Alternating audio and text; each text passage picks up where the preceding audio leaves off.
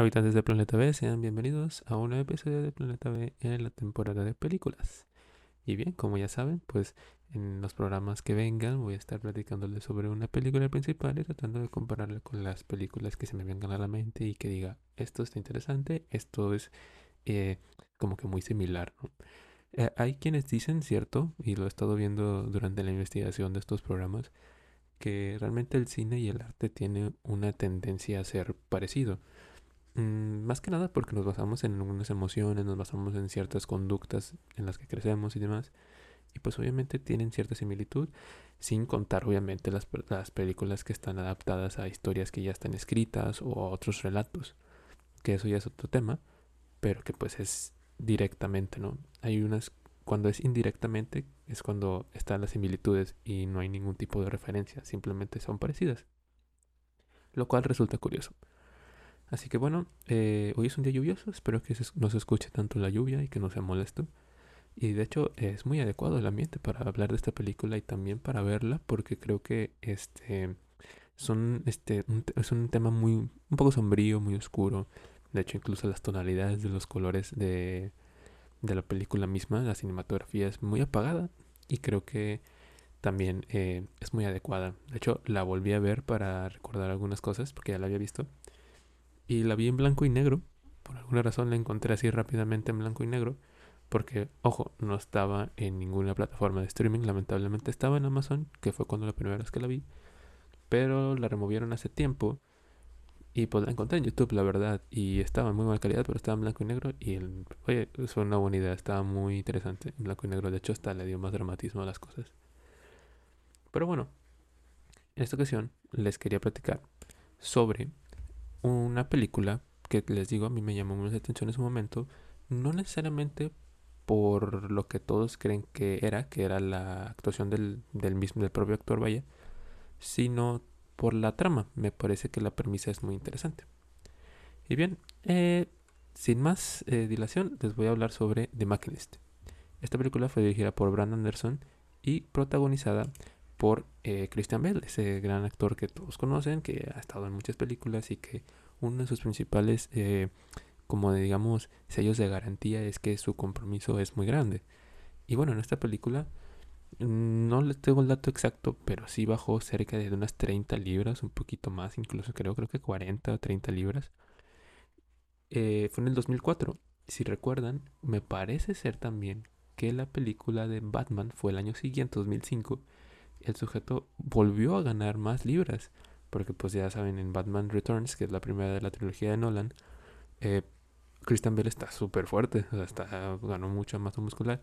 Bueno, en esta perdió mucha y está muy curioso su su este su compromiso, aunque realmente simplemente es algo estético en la película, no no hay nada más que sea, o sea, no hay nada que justifique porque está delgado.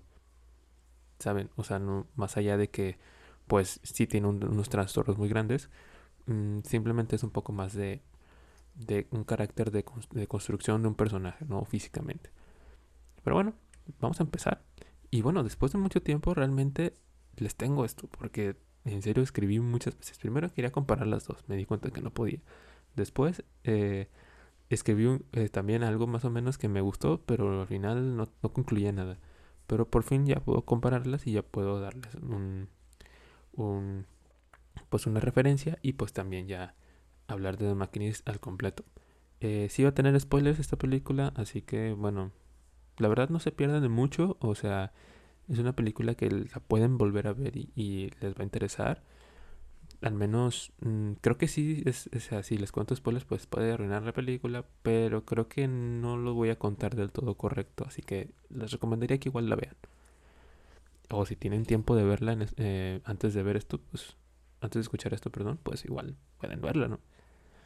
Así que miren. Ok, vamos a empezar. Voy a hablarles eh, de, de esta película de Magnus con una, y voy a empezar con una pregunta. ¿Ustedes podrían soportar una vida en donde no sean capaces de dormir? Bien, pues esa es la historia de Trevor Resnick. Trevor es un trabajador en una fábrica de metales o algo así. Él se dedica a operar una máquina en un horario común y corriente. ¿A qué me refiero? Pues 8 o 10 horas, tal vez un poquito más. Ya saben que los horarios de fábrica pues son un poco extraños y son muy largos también. Y bueno, tal vez su mayor problema no es lo aburrido de su trabajo o el trabajo que es aburrido, sino su estado mental.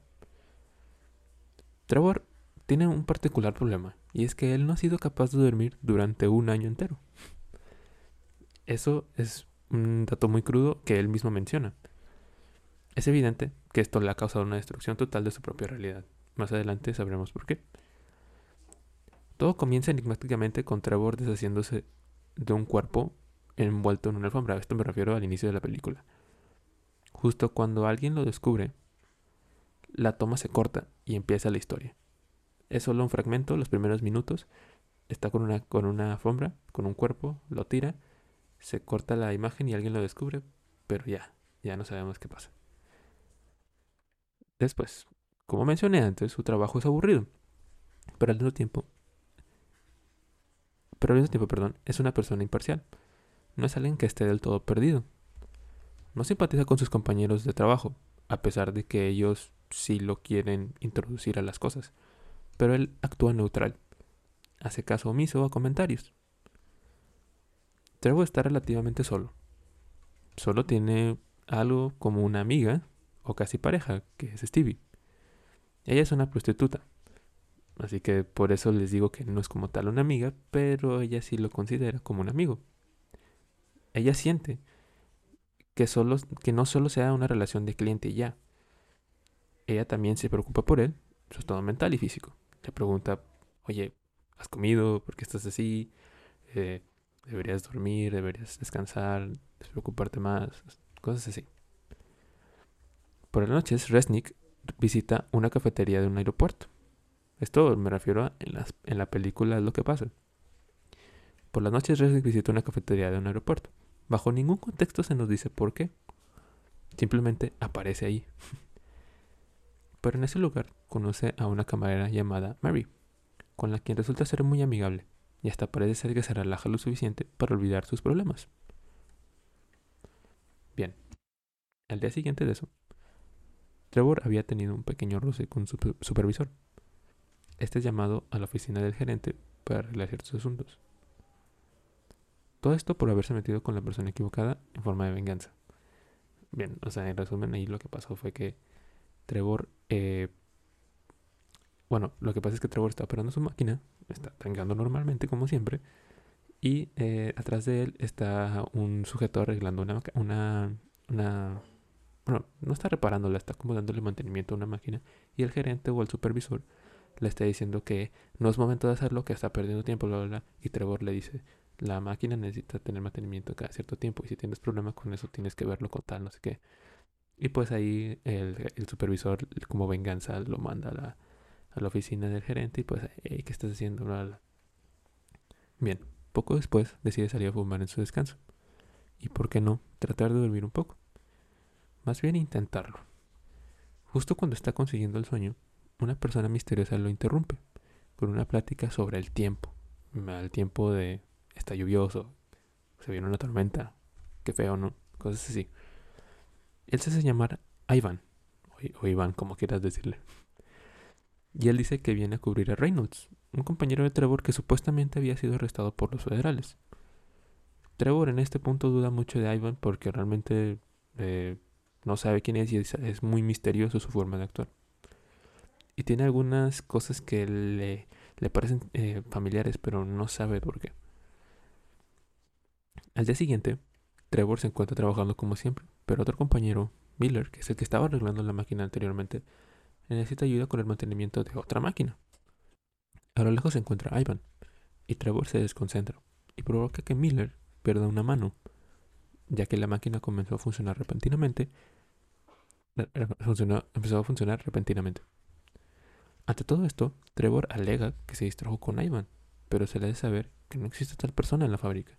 Y aquí es cuando empieza la como la inestabilidad de Trevor de no saber ya ya no saber qué es real. Pero bueno, aquí ya es spoiler si se los quiero explicar ya sin un guion como tal, más así como relatado para también que no seas tal preciso y que puedan darle a ustedes también su interpretación. Bien, aquí les voy a explicar qué es lo que pasa con Mary.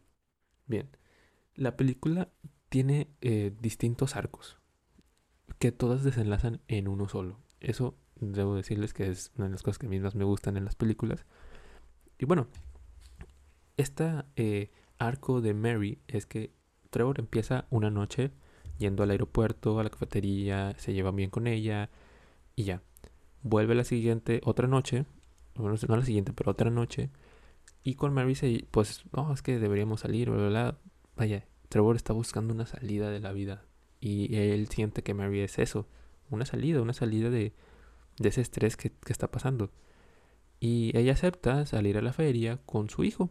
Y Trevor se entusiasma, dice, oh, excelente, tu hijo, ¿no? Muy bien. Bueno, cuando llegan a la feria, Trevor eh, se siente un poco angustiado, como tal vez otra vez con ese sentimiento cuando vio a Ivan algo familiar, pero que no sabe por qué. Y les toma una foto y él se siente, les toma una foto a Mary y a su hijo y él se siente así como medio perdido, como que algo está pasando. Este, después, Trevor lleva al hijo a una máquina, a una atracción, que es como una de estas casas de terror, pero con carritos, vaya, que van como un camino en un carrito y ahí pues te vas asustando, ¿no? la atracción se llamaba Ruta 666, eh, lo cual a Trevor ya le, le sacó de onda porque es como, ok, como que tu niño quieres ir a una cosa así medio demoníaca rara, pero bueno, está bien, vamos. Y también porque otra vez ese extraño sentimiento de familiaridad, de que ya esto ya lo he vivido o qué rollo. Entonces, entran y demás, y durante todo el camino hay muchas referencias a lo que le está pasando a Trevor. Manos cortadas, que es la mano de, su trabajador, eh, un carro que ya le parecía similar a, a Trevor porque era el carro de, que manejaba Ivan, este, accidentes, cosas así. Y él no sabía todavía por qué. Al final de la atracción al niño le da, al hijo de Mary le da un ataque epiléptico y Mary se siente como muy asustada, pues, ¿por qué? Que nada más te lo dejó un segundo y ya está así. Pero hasta cierto punto Trevor se siente tranquilo porque lo pudo llevar con Mary. Como que esa fue la, tranquilidad de él, de que mínimo estaba su madre cerca. Que eso también es un punto muy interesante que explicaré ya más al final. Y luego, eh, pues terminan como en buenos términos y ya se van.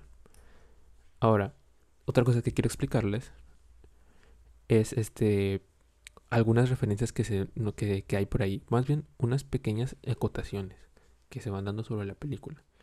Trevor anota todo en notas. Y eso lo mantiene como despierto. Lo mantiene despierto sus, sus, su necesidad de como de hacer algo. ¿Sabes? como tengo que ir a comprar esto. Nota. Tengo que limpiar esto. Nota. Y así. Entonces él deja muchas notas en el refrigerador, post-its. Y una vez, cuando entra a su casa, se da cuenta de que hay una, que es un juego de ahorcado, con seis palabras, con seis palabras, seis letras. Al principio, conforme piensa la película, eh, se va dando cuenta de que las se va completando. Primero una E y una R al final. Luego dos L's. Y dice letter, o sea, doble L E R. Y él asume que la pista que tiene que dar para encontrar quién es Ivan es Miller. Entonces va con Miller, se da cuenta de que no, y Ivan tal vez, eh, Ivan, o sea, no sabe quién es, no sabe exactamente quién es. Y ahí se da cuenta que lo está espiando, que lo está siguiendo y que pues, hay algo que Ivan sabe de Trevor que él no. Y llega un punto también en el que Trevor ve fotos de Ivan cerca de su entorno con Reynolds, que era el sujeto de que supuestamente habían arrestado a los federales. Y Trevor ya llegó a un punto de locura en donde ya, sí, no, es que tú conoces a este y lo estás ocultando, bla, bla, bla, bla.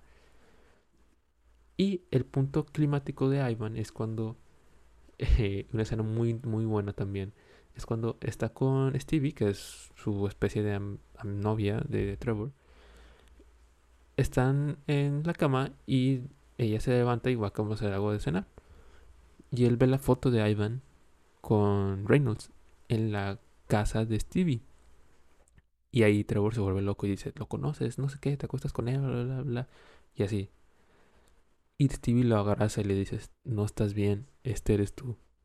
Pero Trevor solo ve a Ivan. Y pues ahí está la primera referencia de que realmente Ivan es una versión parecida, tal vez más seria, más eh, obstinada de Trevor. Muy más bien la parte negacional de Trevor, de que o sana o como oscura. Y el desenlace de Trevor y Ivan es que Ivan secuestra al niño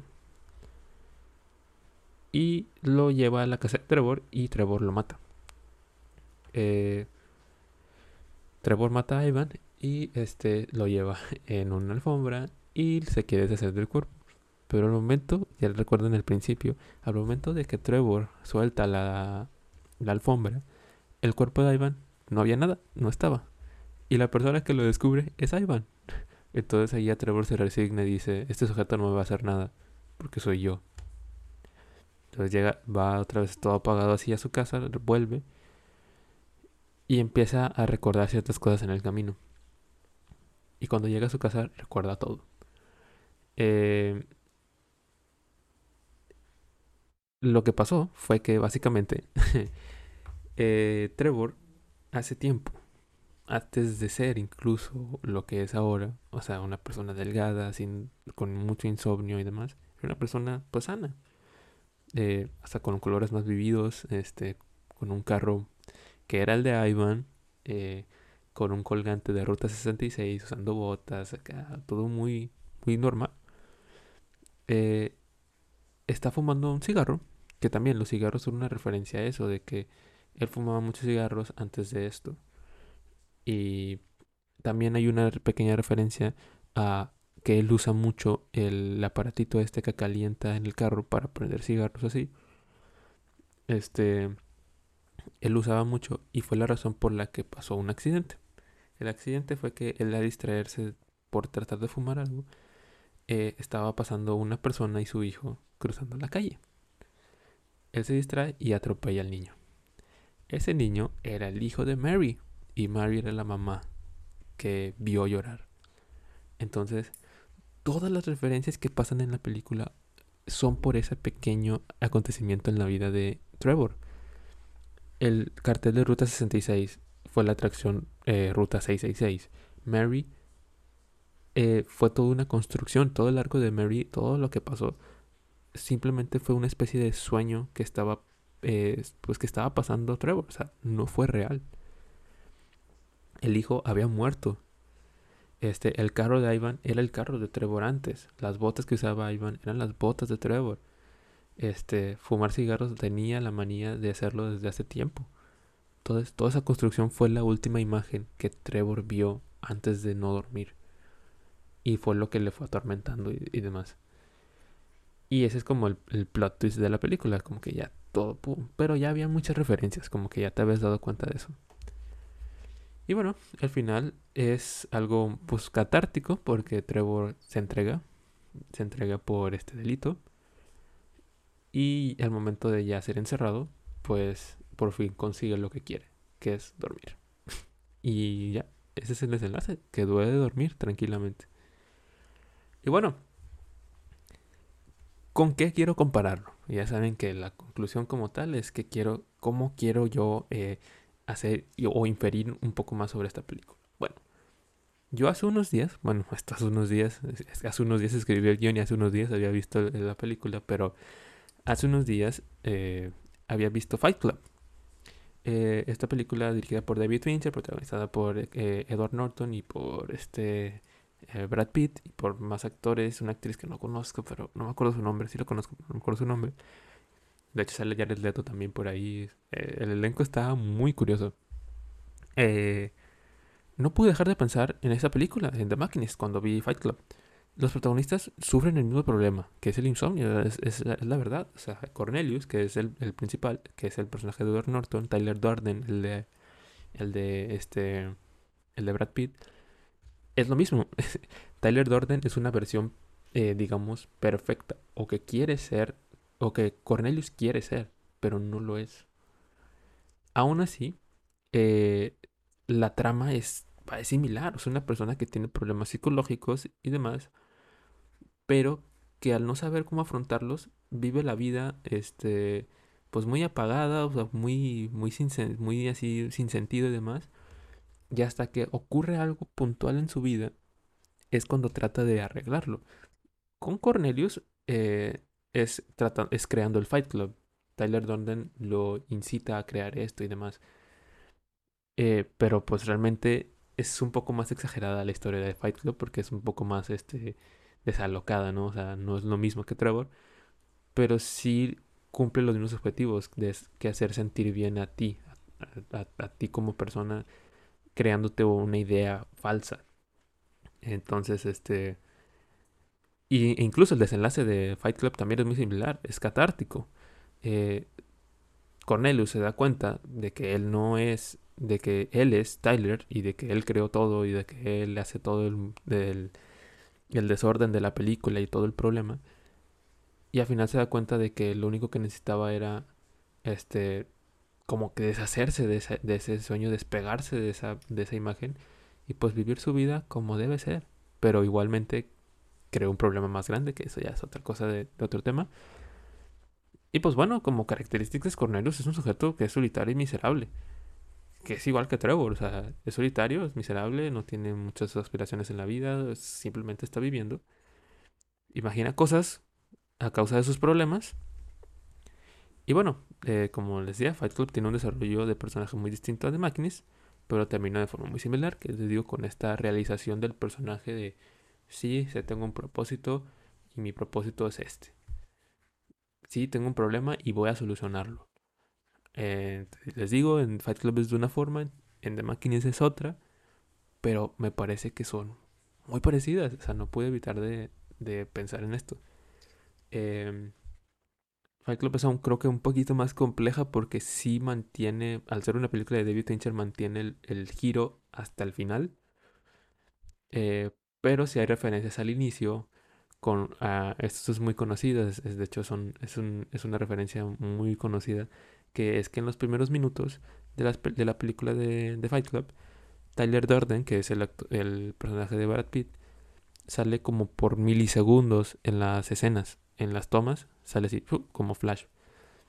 aparece al lado de personas, al lado de Cornelius y demás. Y pues es, es, como que ya desde un momento sabes que Cornelius está imaginando cosas, que no está de acuerdo, que, que tiene problemas. Y pues bueno, ahí quiero terminar esto. Y pues ya no tengo nada más que decir sobre estas películas. Me parecen que son películas muy interesantes en el aspecto de cómo manejan la el suspenso o más bien la, psicología detrás del personaje. ¿Cuáles son sus propósitos? ¿Por qué lo hacen?